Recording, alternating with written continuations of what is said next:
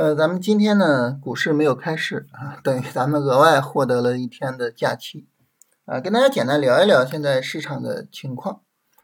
嗯，现在呢，这个市场呢，可以简单的用一句话来描述啊，就市场呢展开了新的日线、短线调整，但是呢，调整力度比较大啊。首先呢，我们来看这市场上涨、下跌啊，新的上上涨，然后呢，现在是展开了一个新的日线、短线下跌。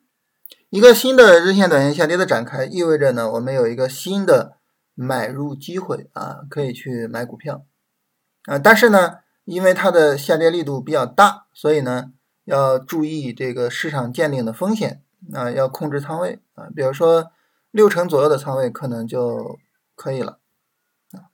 这是就是说市场的整体情况。但是呢，在这个整体情况之下呢，市场包含着大量的细节。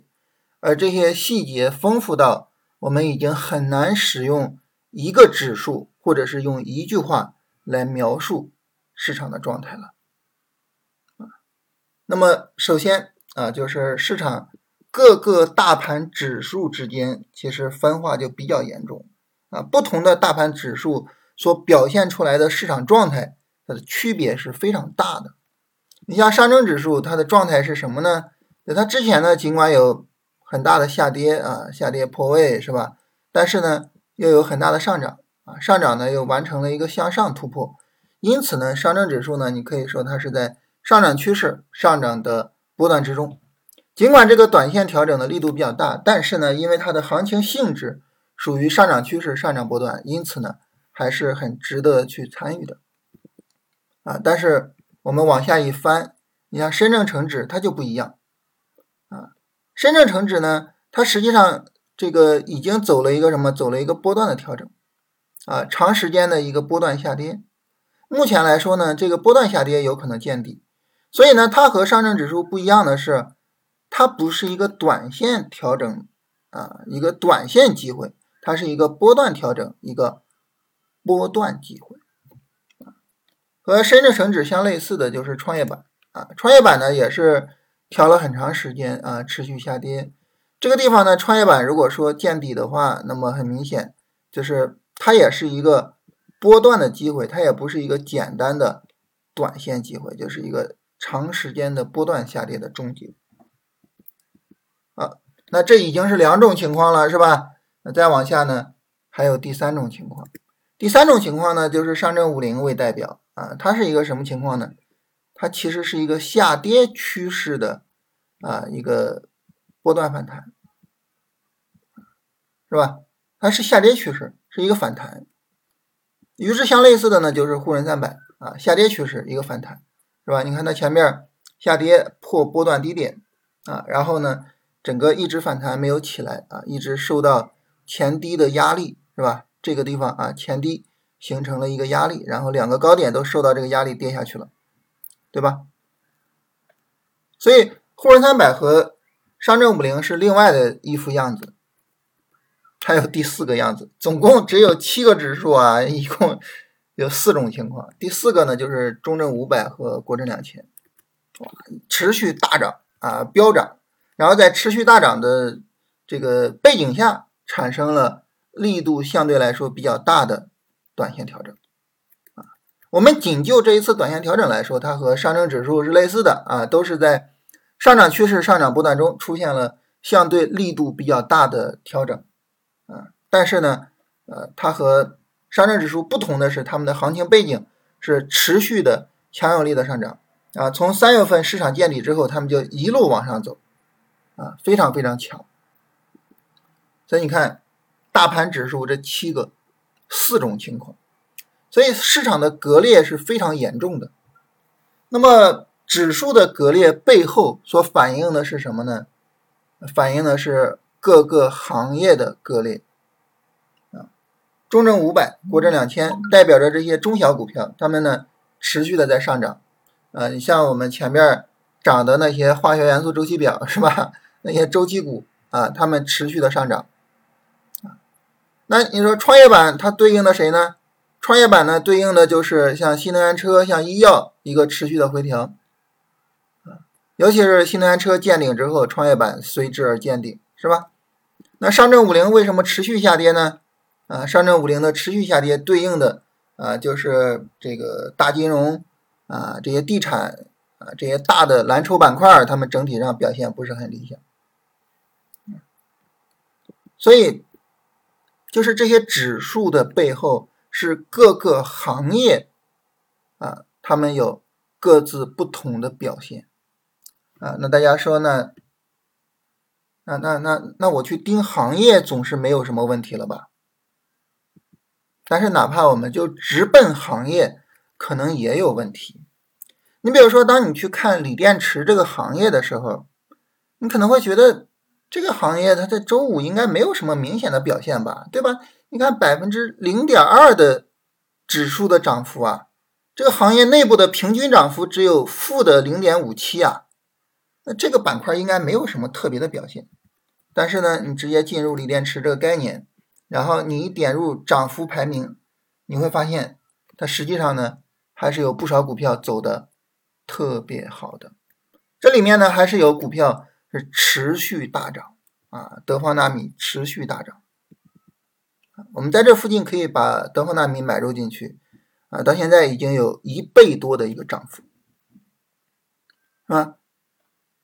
所以，就是哪怕是在板块的内部，实际上个股之间的这个割裂也是非常非常严重的。所以我们就会发现，整个的这个市场现在是一个什么状态呢？简单说，就是各个大盘指数之间区别非常非常大啊。而这个指数的区别非常大，它的背后其实就是行业各个行业的区别非常之大。而在各个行业内部，它的细分行业，它里面的个股的表现区别又很大，所以整个市场的割裂极其严重。我们现在的这个市场环境，你已经很难通过某一个大盘指数去进行描述啊！你说现在市场是什么样，已经很难去描述它了。它不像我们以前那种，是吧？市场齐涨齐跌的时候啊，我们可以很简单的去描述说。大盘在这是牛市啊，在这是股灾，可以很简单的去描述这个事情，对吧？啊，所有的股票在这儿都是大涨，所有的股票在这儿都是大跌，没有任何股票是特别的去例外的。但是现在呢，现在市场就是有一些股票现在是牛市，持续的牛市，是吧？德方纳米都已经涨了四倍了，但是反过来又有另外的一些股票是熊市，持续的熊市。啊，上证五零的背后可能是一大堆的股票是持续的熊市，这市场已经极其割裂了。那在这种市场里面，我们怎么生存呢？咱们跟大家聊这个龙回头战法，可能我跟大家聊技术走势聊的比较多一些，啊，说白了也是因为我在这方面比较擅长。但是另外一个方面也极其重要，这个方面是什么呢？就是逻辑的方面。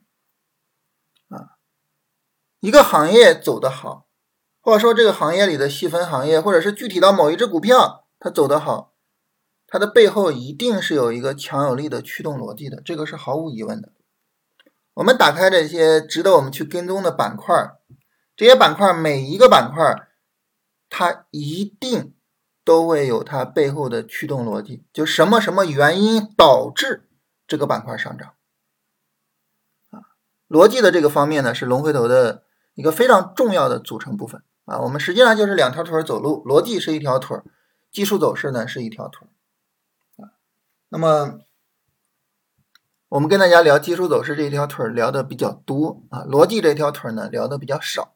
但是在现在市场割裂这么严重的情况下，逻辑的这一条腿变得极其重要。当你有一个强有力的逻辑的时候，哪怕你的行业指数表面上看好像不是很理想，是吧？暴跌的，然后这个行业平均涨幅负的零点五七，但是你依然能够持续大涨。你的这个细分行业能够持续大涨，然后呢，你身处其中也能够持续的大涨。但如果说你的逻辑比较差的话，首先可能你根本就进不到我们去跟踪的这一个板块的名录里面。其次呢，你可能也无法产生持续性的行情。因此，对于我们来说，就是现在呢，我们应该特别的强调逻辑的这条腿，这条腿能够帮助我们更好的去理解每一个板块它是怎么涨的，这个上涨的动力究竟有多强，这个行情能不能持续，这个板块我要不要持续的去做它啊？进而呢，那么当我找到这个强有力的逻辑之后，那么对于这个逻辑来说，哪些股票是最能够受益的？哪些股票是我们真正要去做的？好，那么这个时候呢，我们就能够通过逻辑的梳理，啊，深入到板块，通过板块透视到它下面的细分板块，乃至于个股上。这种情况下呢，我们就可以盯着这些逻辑特别正、逻辑特别硬的细分板块和个股。去做持续的操作，这种情况下呢，就有可能啊，有可能不被大盘伤害到，不被这些大的行业指数伤害到，有可能呢能够获得我们自己的啊一些超额收益。所以在现在的市场环境下，那么我想呢跟大家特别的去强调一下“逻辑”这两个字，特别的跟大家去强调一下，就是我们可能聊这个。技术走势聊的太多了啊，但是大家不要荒废了另外一条腿啊，不要荒废了对逻辑的研究。比如说像锂电池，锂电池的上涨逻辑是什么？政策驱动是吧？碳中和、碳达峰驱动啊，双碳政策驱动。那么这个政策驱动对于哪些方面会有更好呢？那么我们梳理它的整个产业链，我们发现。其实从几个月前，我们一直在跟大家强调，就是对于这一波的锂电池的炒作，整体上来说是上游更好一些啊，然后现在整体的汽车整车相对来说差一些啊，所以我们就往上游去找，去找那些啊无可被替代的资源，无可被替代的呃产业链的链条，对吧？啊，盐湖提锂就其中一个是吧？那光伏是怎么回事呢？啊，零概念怎么回事呢？是吧？我们一点一点的去梳理啊，然后呢，找到里面的细分的行业以及它所对应的逻辑正的股票，然后持续的跟踪和操作这些股票，这是现在我们能在这个市场上生存的最重要的手段。所以啊，就是逻辑这一课我们要补上。从这个意义上来讲，那么我们后面的三天假期我们可以去做什么事情呢？我们前面不是提到吗？就是市场它是一个什么？是一个调整，是一个买入机会，所以我们就可以在这三天假期里面去研究一下这些行业，哪些行业还值得我去持续的跟踪和操作？这些行业的逻辑是什么？在这个逻辑下，哪些细分行业或者具体的哪些个股能够有可能走出来持续的强有力的表现？啊，我要去做哪些股票，是吧？在后面三天里面，我们要着重的去研究这些事情，啊，我们尽量的不被这个割裂的市场给伤害到，所以这是要特别的去啊跟大家聊的一个事情。那么，其实按按照我们这个顺序啊，就是我我我们后边应该接着聊这个 MACD 是吧？我们前面 MACD 聊了一期哈，然后中间呢，因为我确实是弄不过来。事情太多了，确实弄不过来，所以呢，把咱们这个节目呢稍微的暂停了一下。